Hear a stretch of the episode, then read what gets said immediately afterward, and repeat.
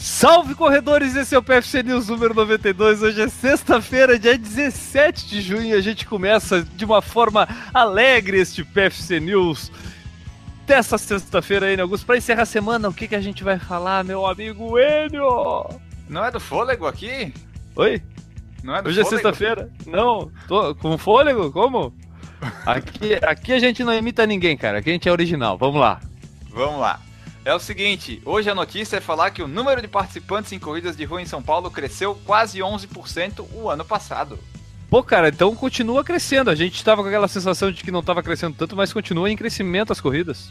Exatamente, tipo, nos Estados Unidos, 2015 deu uma caidinha, né? Mas lá são o quê? São milhares, deu uma caidinha de uns mil, dois mil. No Brasil ainda continua em ascensão. Aí na Web Run tinha uma matéria lá do Nelson Evencio, que é presidente da Federação de Atletismo lá paulista, né? E daí tem lá os dados que foram divulgados e a gente vai falar aqui agora. Segundo dados da Federação Paulista de Atletismo, o número de concluintes continua crescendo em São Paulo. E em 2015 foi quase 11%, como a gente falou.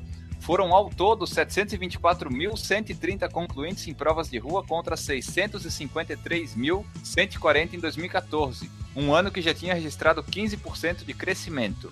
Não foi nessa época que a gente fez um programa do Boom de Corridas? Foi em 2013 que a gente fez, que estava aumentando, né? E pelo jeito está aumentando ainda. Quem sabe em breve, então, pauta para um Por Falar em Corrida podcast. É, o problema só maior é que os dados no Brasil é aquela coisa, né? Não são tão confiáveis. Nesses do São Paulo, por exemplo, tem esses dados que são das corridas oficiais, né? Mas tem corrida que acontece aí em bairro e que não é registrado e que acaba pode ser até muito mais do que isso.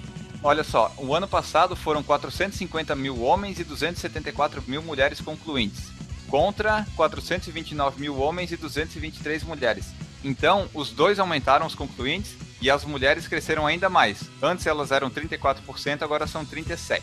Demonstrando o quê? Que a corrida de rua está cada vez mais feminina, daqui a pouquinho a gente chega lá. O número de corridas de rua realizadas na cidade, considerando as provas com alvará da federação, só as que têm alvará, cresceu de 361 em 2014 para 415 em 2015, mais de 14%. E de 2013 para 2014 tinha crescido já 11%. Considerando os últimos 10 anos, a corrida de rua cresceu sempre. De 2005 para 2006, 2007 para 2008, 2008 para 2009, 9, 10 e assim por diante. Está sempre crescendo entre 3 e 10%. E o número de provas oficiais também. Então, por enquanto, no Brasil, a gente tem pelo menos os dados de São Paulo, que dá para ter uma boa noção do Brasil, acho, né, já que é onde tem mais corridas, que continua aumentando os concluintes e as corridas. E a gente não sabe ainda até quando vai isso. Talvez 2016, né, com essa crise, vamos esperar os números, mas até 2015 só subiu. Legal, cara. A gente vê o nosso esporte aí aumentando a quantidade de participantes, continua aumentando a quantidade de corridas. A gente vê a coisa acontecendo. Talvez a gente que participe disso um pouco de tempo, né, Enio, a gente não veja tanto entusiasmo como em alguns, alguma, algum início. Hoje eu até vejo um pouco mais de entusiasmo pelas provas de trail running. Talvez eu não sei se dentro desses números a gente poderia ainda adicionar esse tipo de prova, que eu vi crescer bastante e principalmente ah, o público também aumentar bastante, pelo menos entre nossos amigos. Muita gente acabou indo é, da corrida de rua simplesmente para o trail running também. Então eu acho que tudo isso ainda. é, talvez esses números possam ser até um pouco mais otimistas até do que isso que tu tá falando aí, né? Sim, com certeza. Acho que nessas aí da FPA pode ter já das de trail também, só que tem aquelas que não são registradas, né? Tipo, a corrida que pode, sei lá, em São Paulo, de repente, uma corrida que tu não registra, pode ter uns 500, 600 concluintes fácil, né? E não tá lá registrado na federação.